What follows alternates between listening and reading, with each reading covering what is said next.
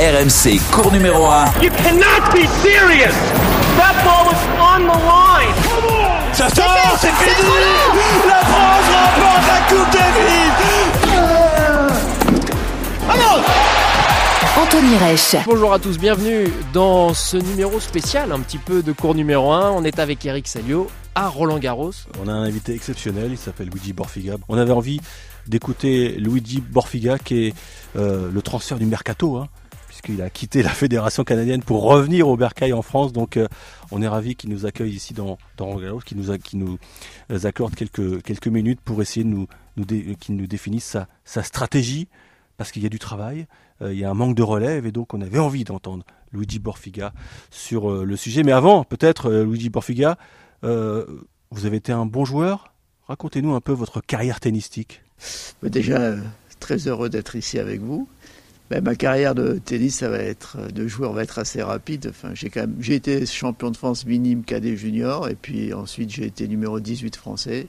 Et j'ai joué la Coupe Davis pour la Principauté de Monaco. Je me suis qualifié deux fois à Roland Garros. Mais j'ai arrêté euh, ma carrière à 22 ans parce que je sentais euh, certaines limites dans mon jeu. Et donc je me suis orienté vers la carrière d'enseignant en commençant ma carrière comme professeur dans un club, au Monte Carlo Country Club. Ensuite, euh, Jean Polotte m'a appelé euh, pour, prendre en charge des, juniors français. C'était à l'époque, euh, ben, c'était ici, à Roland-Garros, où je suis resté 21 ans. Après, j'ai été à l'INSEP, aussi euh, responsable de l'INSEP, avant de, d'entamer ma, mon aventure canadienne pendant les 15 dernières années. Puis me voilà retourné, euh, je dirais, au Bercail. L'INSEP, c'est presque un mot magique quand on parle avec les, joueurs actuels, les Gilles Simon, les Joe Tsonga. euh, ils ont des étoiles dans les yeux quand ils repensent à leur époque INSEP. Parce que c'était c'était si bien, c'était si bien l'INSEP, il y avait vraiment une atmosphère si particulière. Ben, si eux, ils ont des étoiles dans les yeux, moi aussi. C'était vraiment une période où on a senti, euh, je dirais, un esprit de famille euh, entre les, entraîneurs et les joueurs. L'INSEP, c'est une atmosphère particulière. Ça sent le haut niveau. Et alors donc, c'est vraiment, je trouve, c'est une bonne école pour les jeunes tennismen qui sont là-bas quand ils ont 15, 16, 17, 18 ans, mais ils côtoient des, champions olympiques de judo, de, tout autre sport. Et ça, c'est bien, parce que ça les, je dirais, ça les, ça les laisse à leur place. Ils savent qu'ils ont encore beaucoup de chemin à parcourir, mais ils baignent dans cette, dans cette ambiance de haut niveau. Donc, euh, c'est un endroit, je dirais, pratiquement idéal pour former euh, la nouvelle génération. Il paraît que les, la cantine, euh, la cafétéria, c'était bah, c'était des moments extraordinaires parce qu'ils pouvaient croiser n'importe qui, des, des médaillés d'or. Voilà, c'est-à-dire qu'au sel, ils peuvent être derrière un médaillé d'or. Alors donc ça, c'est quand même assez impressionnant. On parle beaucoup et qu'il est important d'avoir des modèles. Donc on peut avoir des modèles même, un, un grand judoka, un David Douillet qui était là-bas. Ou... Et donc ça, c'est c'est vrai que c'est une expérience unique, unique et, et qui, je dis, qui à mon avis, au- on parle beaucoup du mental aujourd'hui, ça, ça forge quand même, euh, je dirais, euh, le mental, ça forge l'ambition. Parce qu'on voit que, ben, en fait, on est là, ils sont là, et puis on est au même endroit, on s'entraîne au même endroit que ces médaillés olympiques. C'est ouais, pour ça que ben, tous les joueurs dont vous avez cité les noms, euh, ils ont des étoiles dans les yeux, mais les entraîneurs, nous aussi, euh, on a passé vraiment de bons moments euh, dans cet institut qui est, l'INSEP. Ah, Il n'y a pas longtemps, il y a eu Roland Garros Junior avec un, résultat extraordinaire, quatre Français dans l'année carré. Mais vous, je me souviens, en 2003, par exemple, à l'Open d'Australie, il y avait déjà des, joueurs fantastiques, puisqu'on avait eu une finale franco-française entre Gaël Monfils et, et Jocelyn Wana. Et là, à l'époque, le modèle français était euh, presque adulé. On se disait, mais comment ils font, les Français, pour sortir autant de joueurs? Vous aviez conscience que vous aviez peut-être un- une recette magique? Non, mais on n'avait peut-être pas de recette magique, mais c'est vrai que le modèle français était adulé. Et d'ailleurs, euh, pour être tout à fait honnête, je pense que si j'ai eu mon, mon poste au Canada, c'est aussi parce que je venais de la Fédération française et dont la réputation était telle que les, les- dirigeants ont été séduits de pouvoir, je dirais, ben, engager quelqu'un à travailler dans cette fédération. Donc c'est vrai que ben, il y avait, je dirais qu'il y avait euh, un état d'esprit, un état d'esprit, et puis euh, euh, ouais, les, résultats, euh, les, victoires amenant les victoires, euh, c'est vrai qu'on on, on dominait, on dominait, je dirais, le, le tennis. Je dis, on- le tennis français de, le dominait le, la scène internationale, mais surtout au niveau de la formation. la formation de- des joueurs français était, était cité un exemple. Et vous saviez pourquoi vous étiez aussi bon? Ou c'est plus tard qu'on l'a su on- on- et qu'on constate qu'il y avait des choses qui sont plus faites aujourd'hui? Je pense qu'on était si bon parce qu'on gardait les choses simples. En fait, on, on voulait d'abord bâtir des, je dirais, des sportifs avant des joueurs de tennis. On, mettait beaucoup l'accent, sur euh, la formation sportive. Euh, je pense que l'éducation est très très importante à cet âge-là. Donc, euh, nos priorités étaient vraiment, elles étaient celles-là, c'est-à-dire encore une fois, je répète, des valeurs simples, mais vraiment importantes, c'est-à-dire le, dépassement de soi, l'ambition, mais aussi l'humilité. Donc tout ça, on, on l'enseignait, mais euh, on était aidé aussi en cela par, par euh, je le lieu où l'on était, puisqu'on était euh, là à l'INSEP, côtoyant les meilleurs, les meilleurs sportifs, je dirais, français et mondiaux. Racontez-nous votre départ donc pour le Canada. Donc vous êtes, en termes d'entreprise, vous êtes chassé, quoi, on va dire. Vous êtes chassé par, par la fédération canadienne, vous êtes recruté. Quand vous arrivez là-bas, vous avez une feuille blanche. Comment vous avez construit votre, votre projet? Oui, c'est vrai. Et quand j'arrive là-bas, j'ai une feuille blanche, euh, mais j'ai en face de moi des dirigeants très ambitieux qui, qui me disent on veut faire du Canada une nation euh, forte du tennis mondial. Le, message est simple, mais, mais je dirais il est, il, est, il, est, simple mais concis. Quoi. Il faut y aller. Quoi. Donc il y a une feuille blanche, et puis à partir de là, je m'inspire quand même pas mal du système français, mais en l'adaptant euh, aux particularités canadiennes. Ça aurait été une erreur de faire un copier-coller. Mais surtout, ce que, je m'attache, ce que je constate, c'est un manque d'ambition euh, générale dans le tennis canadien. C'est-à-dire que on se contente de peu. Euh, je dirais qu'on joue plus pour participer, faire un bon match que pour gagner. Et puis ma, première mission, c'est de changer l'état d'esprit.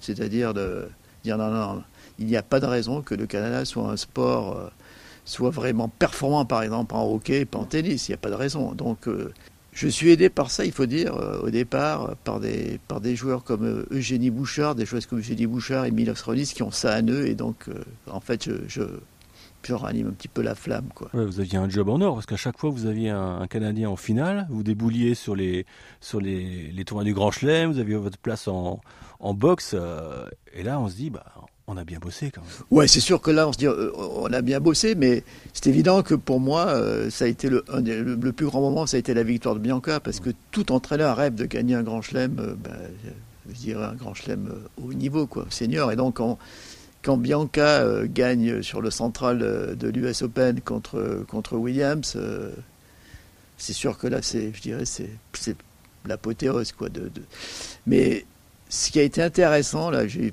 ça a été intéressant, c'est que à- l'échauffement, quand elle a, quand elle s'est échauffée avec euh, les, les cinq minutes d'échauffement avec Williams, j'étais à côté de son agent et puis je lui ai dit c'est gagné. C'est gagné parce que j'ai vu qu'elle n'avait pas peur. J'ai vu qu'elle frappait la balle et elle frappait la balle en pleine confiance.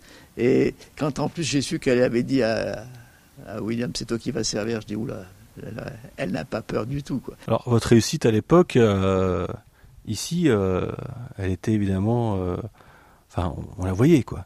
Vous avez même été contacté par un émissaire de la Fédé pour revenir plus vite que prévu. Ils se sont dit, on, on peut pas laisser Luigi Borfiga euh, au Canada, il faut qu'il revienne plus vite que prévu. Je crois que c'était le président Guichi qui avait envoyé Olivier Albou au, Canada. Comment vous avez réagi quand il est venu vous voir là-bas? Ben, j'ai très bien réagi parce qu'il faut savoir que moi j'ai toujours entretenu de très bonnes relations avec la fédération française. Même si j'étais parti, j'étais en contact avec euh, les DTN, j'étais en contact avec des entraîneurs. Donc quand, Olivier est venu me voir, euh, ça a été vraiment. euh, on a passé deux jours ensemble, on a beaucoup parlé, on a beaucoup échangé. Et à la limite, j'étais, moi j'étais. Ouais, ça me faisait plaisir que, le, que le président ait envoyé euh, Olivier pour qu'on discute. Et puis, non, ça s'est pas fait parce que vous savez, il y a des moments où on ne sait pas pourquoi ça, ça se fait pas. Quoi. Puis, je- je- j'estimais aussi que ma mission n'était pas encore terminée euh, au Canada. Euh, c'est pour ça que ça s'est pas fait. Donc quelques années plus tard, cette fois-ci, Luigi is back. Et vous passez pour un gourou, pour sauver un peu le tennis français. Vous avez conscience de, de ce que vous représentez, même si vous êtes modeste, tout le monde le sait, mais il y a de grosses attentes. Oui, il y a de grosses attentes, mais d'abord, premièrement, je reviens dans une équipe. Mais moi, et puis, je voudrais aussi que les choses soient très claires. Quoi. Le patron, c'est Nicolas Escudé. C'est pas moi du tout. Moi, je suis pas du tout le patron. C'est Nicolas qui est le patron, et ça sera un très grand patron. Alors, moi je reviens, je reviens surtout parce que je pense que je dois un peu redonner au tennis français tout ce que le tennis français m'a donné. Parce que j'ai été dans les équipes de France 16 ans, 18 ans, ensuite j'ai travaillé à la fédération, donc euh, le tennis français m'a apporté beaucoup. Et il est temps, il est temps en fait que, que je redonne un petit peu. Ça, c'est surtout ma principale, oui, ma principale motivation. Ensuite, le, le, fait que, que, Gilles soit président est quand même, a été un élément important. On se connaissait depuis longtemps.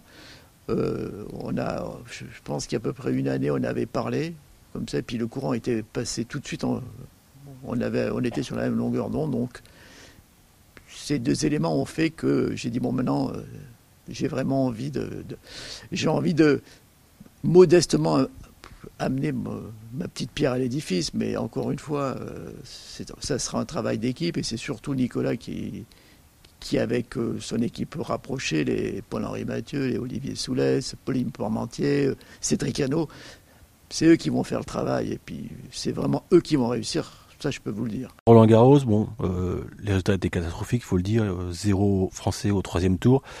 vous, vous aviez encore l'écusson canadien sur le survêtement, mais comment vous viviez ça de, de l'intérieur? Ça saignait un peu le cœur, on dit c'est pas possible qu'une telle fédé n'arrive pas à voir. Non, mais c'est sûr que c'est vraiment une grosse déception. Euh, je suis pas indifférent. Non, honnêtement, je suis pas du tout indifférent quand je vois qu'il y a personne en deuxième semaine. Ça me fait mal, mais comme tout, comme tous les, acteurs du tennis français. Euh, c'est pour ça que, comme le dit le, président, maintenant, euh, c'est vrai qu'on est dans une période difficile, on ne peut que rebondir on peut que rebondir. Donc le challenge est, je dirais, excitant. Mais ça, ça attriste de voir qu'il n'y a plus de joueurs comme ça. Ça attriste que. Mais ça attriste évidemment que le tennis français ait perdu un peu de son aura sur la scène internationale. Mais bon, ça va, ça va revenir. Quels ont été vos premiers mots? Je ne sais pas comment ça s'est passé votre tour. Vous avez échangé avec bon, Nicolas Escudé, j'imagine, mais il y a eu aussi des, des, réunions avec beaucoup plus de personnes pour euh, essayer d'envoyer un message positif? Moi, ce où j'ai été vraiment agréablement surpris, c'est par l'accueil. Enfin, l'accueil un petit peu de, tous les entraîneurs, pas de Nicolas évidemment, parce qu'il aurait pu prendre ça un petit peu, dire mais qu'est-ce qu'il vient faire? Non, au contraire, c'est vraiment le contraire euh, qui, se passe. Euh, euh, bah, ils, ont, ils ont bien compris que moi, j'étais pas là pour leur faire de l'ombre, bien au contraire, mais j'étais là pour les aider et surtout dans la mesure du possible, de leur amener mon, expérience. Et c'est ce qui se passe. Quoi. En fait, j'ai beaucoup, beaucoup de réunions avec euh, le département des moins de 14 ans, euh, parce que c'est là, les fondations, c'est là, que, là que ça va se passer. C'est là que voilà, il faut mettre... Ouais, c'est les moins de 14 ans, c'est là, mais ça, ça va prendre du temps, mais tout le monde a bien conscience qu'il faut vraiment mettre... Euh, je dirais qu'ils mettent le paquet sur ce. Et là, euh, honnêtement, c'est Cédric Reynaud qui, dirige ce département. On est en, là, on est en contact pratiquement tous les jours, tous les deux jours. Donc ça, pour moi, c'est super intéressant parce que il est demandeur, comme Olivier Soulès, que tout le monde, ils sont très demandeurs. Donc ça, c'est sympa. C'est sympa parce que je pense que la, la réussite se fera en équipe. Je pense que si l'équipe est forte, l'équipe est forte, je pense que les résultats viendront. Le résultat, on m'attribue beaucoup de mérite euh, au Canada, mais sans l'équipe qui travaille avec moi, euh, rien n'aurait été possible. Donc je pense c'est vraiment important d'avoir une équipe euh, soudée. Et, moi, je fais partie en fait un petit peu de cette équipe. Mais encore une fois, je le répète, c'est Nicolas qui va prendre les, décisions et puis c'est lui qui, va réussir et ça j'en suis certain. Vous parliez souvent, vous parlez souvent dans vos interviews de famille c'est une notion qui est très importante pour vous? Oui, c'est comme je disais avant, c'est la famille, euh, la famille où on, peut se dire les choses. Euh, quand on est dans une salle, il faut au contraire confronter les idées, mais quand on sort de la salle, il faut vraiment être uni, être uni, porter un seul message. Et toutes les réunions que j'ai depuis maintenant quelques mois, où j'ai quand même quelques visios ou, en, direct, me font, me font dire qu'on est sur le bon chemin parce que se dégage un esprit d'équipe, un esprit de famille qui, à mon avis, va, nous amener vers, vers, le succès. Vous avez dit, je crois qu'il faut, il faut remettre les, les pôles. Ça a été une erreur de, de les supprimer un peu? Je pense que ça a été. Mais déjà, fermer l'INSEP a été une erreur. Ça, ça a été une erreur euh, dont on paye peut-être aujourd'hui un petit peu. Euh. Après, moi, je crois beaucoup au pôle. je crois au pôle. Je, pense qu'il faut euh, réunir au même endroit les, meilleurs jeunes avec, les meilleurs entraîneurs. Parce que l'esprit d'émulation est très important. Mais aussi, on peut à la fois y avoir l'émulation, puis en même temps l'esprit d'équipe. On va monter ensemble. Quand on voit aujourd'hui, c'est vrai que ceux qui ont été à INSEP, les, les- les Simon, Gaël, tout ça, ils sont, ils sont, ils sont copains parce qu'ils ont vécu des moments quand ils étaient jeunes qui s'oublient pas. Après, ils peuvent être. C'est c'est bien qu'il y ait la compétition entre eux, mais, mais quand même, il y a une entraide. Donc, remettre l'épaule, à mon avis, est, est- est la bonne décision qu'a pris Nicolas. Il a remis l'épaule. Paul Le Poitiers va être euh, ben, renforcé. Et puis, il y a, donc, euh, il y a, le, il y a la- le CNE. Et puis, il n'est pas impossible qu'il crée d'autres pôles dans la mesure où, il y aurait des besoins. Mais ouais, je pense qu'il est important de réunir au même endroit euh, les, meilleurs, les meilleurs espoirs. Alors ça ne veut pas dire, alors ça veut pas dire que il peut pas y avoir des, vous direz des aventures individuelles. Mais j'ajoute un argument pour moi pour les pôles qui est important. Moi je pense que les pôles sont importants, les pôles euh, pour les plus jeunes, le CNE parce que c'est un repère pour tout le tennis français. C'est-à-dire que c'est, je dirais, le repère. C'est-à-dire que même si on reste dans une structure, je dirais, privée, il y a quand même un repère. S'il n'y a pas ce repère, l'ambition peut être moindre. C'est-à-dire, j'ai été souvent marqué en discutant avec, euh, avec Cédric Pioline, par exemple, ou avec, je me rappelle, Julien Bouter, une fois on avait discuté ensemble, qu'il n'avait pas l'INSEP et qu'il m'avait dit l'INSEP m'a aidé. Mais, mais t'as pas aidé l'INSEP? Tu n'étais pas l'INSEP? Non, détrompe-toi. J'avais cet esprit-là. Cet esprit-là, je voulais, je voulais, en fait, il y avait aussi cet esprit de compétition, de compétition entre, qui est sain, qui est sain pour, euh, ben, pour pouvoir obtenir des résultats. Donc, avantage des pôles, non seulement pour ceux qui y sont, mais même pour les repères de ceux qui n'y sont pas. Dans, votre nouvelle mission, vous vous donnez du temps ou, ou vous savez que vous en avez peu et que malheureusement il faudra être patient parce que des générations spontanées, ça, n'existe quasiment pas? Ben, je, pense que je pense que le tennis français, et surtout les dirigeants français, ils sont, euh, ils vont avoir un rôle important à jouer. Ils vont avoir un rôle important à jouer parce que aujourd'hui, si si on est pressé d'avoir des résultats, on n'y arrivera pas. Par contre, si on prend le temps, si on prend le temps, si on dit oui, ok, on va tout reconstruire, là, il peut y avoir des choses extraordinaires qui se produisent, mais ça se produira pas avant, je dirais, 4, 5, 6 ans Vous nous faites peur là. peur parce que j'avais dit ça, puis finalement au Canada j'avais dit la même chose, mais ça s'était passé un petit peu avant. Mais si on veut bâtir sur du solide, il faut voir à long terme. Si on veut faire du court terme, on n'arrivera pas à avoir les fondations.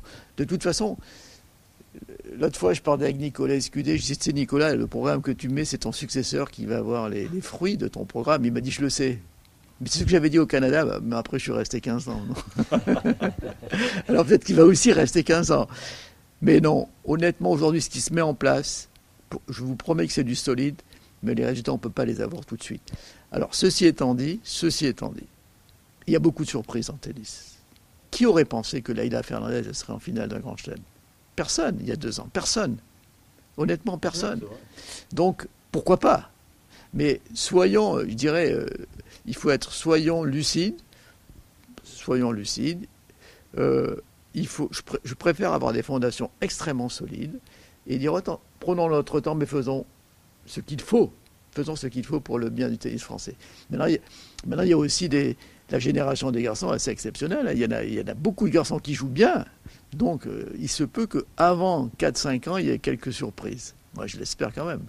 Oui, on a aussi des contre-exemples. On a plein de, de noms de juniors qui ont gagné les grands chelems qui ont totalement disparu derrière. Donc là, il y a, y a, beaucoup de pertes. Ça, on le sait. Est-ce qu'il y a, il y a une méthode particulière pour, pour les accompagner quand ils vont se lancer sur le circuit? Est-ce que est-ce c'est là aussi que ça se joue, quoi, les, quand ils ont 19, 20 ans? Oui, oui, oui. C'est tout à fait vrai que quelquefois, il y a des vainqueurs de Grand Chelem qui après se perdent. Ceci étant dit, c'est rare que je fais une différence entre les vainqueurs de Roland Garros et les vainqueurs des autres Grands Chelem. Parce que Roland Garros a toujours été pour moi le, le tournoi le plus fort junior au monde, de loin.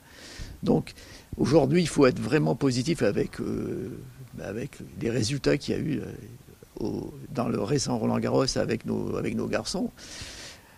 Parce que il y avait quand même deux premières années en finale, c'est pas rien quoi, c'est pas rien, c'est deux premières années. Donc il, faut y croire, mais vraiment y croire à fond, y croire à fond. Et puis, euh, y a, alors là, il n'y a aucune raison qui, qui n'atteignent pas leurs objectifs, aucune. Maintenant, il faut évidemment, il faut que eux, eux ne soit conscient encore du travail à effectuer, et puis qui garde bien le cap. Quoi. Là encore une fois, l'entourage va être déterminant. L'entourage, ne pas se perdre.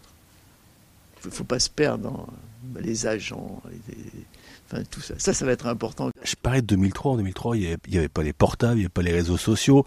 C'est un, c'est devenu un, un danger. Vous en avez conscience? c'est un danger, c'est un, défi pour les entraîneurs de, ben de, de- je dirais, de, de garder le cap.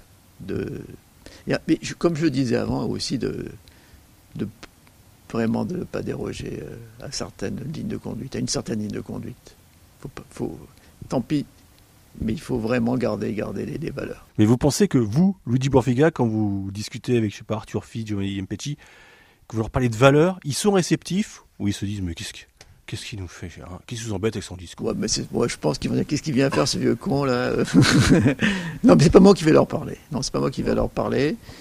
Mais c'est l'entraîneur qui va, c'est à l'entraîneur à le faire. C'est sûrement pas à moi de le faire. Ça peut être Paul-Henri Mathieu en tant que responsable du haut. Il peut avoir ce discours, mais c'est pas moi qui qui aller leur tenir ce discours. Non, non.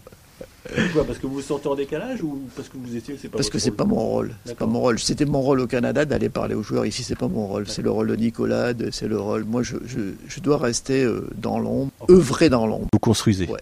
Mais je construis et on construit. Non, non, pas je construis, c'est on construit. Luigi, vous êtes a priori euh, optimiste. Vous dites que ça va prendre 4-5 ans pour trouver des, des champions. Mais est-ce que là, déjà à l'heure actuelle, vous avez un sentiment sur certains jeunes, certaines jeunes qui ont un potentiel Oui, il y, a- des jeunes qui ont un très haut potentiel, euh, en filles et en garçons. Donc c'est pour ça qu'avant je disais que j'étais optimiste. Et puis bon, je, dis 4-5 ans parce que je pense toujours qu'il faut bâtir sur des fondations solides. Je pense qu'un un bon manager, il, voit à long terme, il voit pas à court terme. S'il voit à court terme, on n'est pas des magiciens. Mais ceci étant dit, comme vous l'avez dit, il y a quand même des potentiels qui peuvent nous, cré- qui peuvent nous amener des surprises euh, à plus court terme. Mais dans notre vision générale, dans la vision générale, quand on est une, fédération comme la fédération française, on voit à long terme. Parce qu'il faut, il faut bâtir sur celui pour pas qu'il arrive, pour essayer d'éviter les périodes creuses. Pour éviter ça, il faut, faut vraiment qu'aujourd'hui les fondations soient beaucoup plus solides. Quel, euh, quel regard vous portez sur euh, les académies qui commencent à, à se développer dans le sud? Comment allez-vous faire pour créer un champion de Roland Garros alors qu'il n'y a pas de terre battue au CNE Ça aussi, c'est un problème. J'ai l'impression que ça n'a pas été pensé euh, quand, on a livré le nouveau. CNE. Oui, ben, c'est une bonne question parce que c'est évident que notre grand chelem, il est, il est sur terre battue. Donc, et en plus, on pense, euh, ben, tous là, Nicolas, euh, tout- tout- moi surtout, euh, Gilles, enfin tout le monde pense que la meilleure surface de formation, c'est la terre battue. Ça, c'est le message que j'ai envoyé au Canada, donc je ne voulais pas dire le contraire aujourd'hui. Ceci étant dit, euh, dans le sud, on a des possibilités d'entraînement dans le sud. Il y en a beaucoup, on est en train de, de réfléchir. Il y a les académies, il y a le tennis club des Combes où on peut vraiment.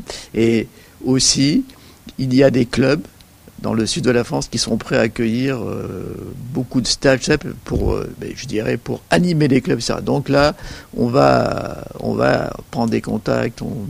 Personnellement, je vais, je vais aller voir un peu dans le sud ce qui se passe pour essayer de, de vraiment d'avoir des solutions pour pouvoir entraîner plus, plus longtemps et plus souvent nos joueurs sur terre battue. Mais ça en est où justement ces partenariats? Parce que Nicolas nous en a parlé déjà au moment de Roland Garros, il disait on veut faire un partenariat solide, un partenariat fort pour qu'on puisse former sur une sorte de pôle un peu terre battue le plus rapidement possible.